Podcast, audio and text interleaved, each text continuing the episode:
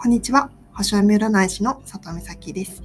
今日は今年2022年の運勢を12星座別でお伝えしたいと思います。今回は、伊手座さんですね。はい。まあ、大きく3つのポイントにまとめたので、まあ、早速いきますね。まず、ポイント1つ目。えー、2022年は、準備期間なので、まあ、パワーをチャージしておきましょう。ポイント2つ目。え家族とか、まあ、パートナーとの絆が深まるので、まあ、感謝の言葉あと、ま、思いやりの気持ちを大切にしましょう。そしてポイント3つ目、えーと、6月以降は、まムードが一変します、うん、仕事に意識が向かうので、ま自分から率先してチャレンジしてみてください。ということでもうちょっと詳しく解説します。2022年は、伊手座さんにとって、自分だけの居場所を見つけて、まあ、パワーをチャージしておきたい年ですね。うんまあ、去年まで外に向かっていた意識が今年は自然と内側に向かうはずです。ただ、まあ、伊手座さんはもう本来外へ外へ向かって活躍する星座なので居場所と言われてもピンとこない人も多いかもしれませんね。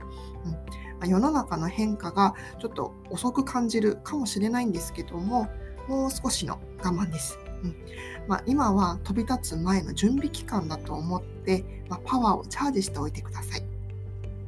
で、まあ、具体的に、えーと、年明けからは家庭内にスポットライトが当たります。例えば、うんまあ、家族のことで、まあ、嬉しい出来事があったり、あと、まあ、家族の絆がより深まりますね。うんまあ、一緒にいるのが当たり前と思っている人には、まあ、ぜひ感謝の気持ちを伝えてくださいね。で初夏を迎える頃、えーと、6月から7月くらいには仕事に意識が向かいます。うんま、自然とやる気がみなぎってきて、ま、実力を発揮することができます。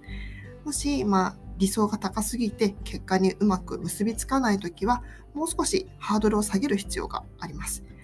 伊手座さんならではの頭の良さを生かして、ま、乗り切ってくださいね。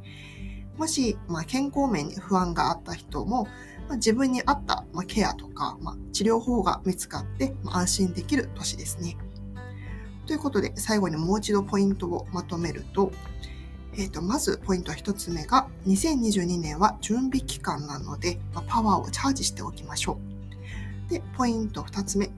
家族とか、まあ、パートナーとの絆が深まるので、まあ、感謝の言葉や思いやりの気持ちを大切にしましょう。そしてポイント 2, 3つ目、えー、6月以降はムードが一変します。うん、仕事に意識が向かうので、まあ、自分から率先してチャレンジしてみてください。ということで、今回は2022年の伊手座さんの運勢をお届けしました。最後までお聴きくださりありがとうございます。佐田美咲でした。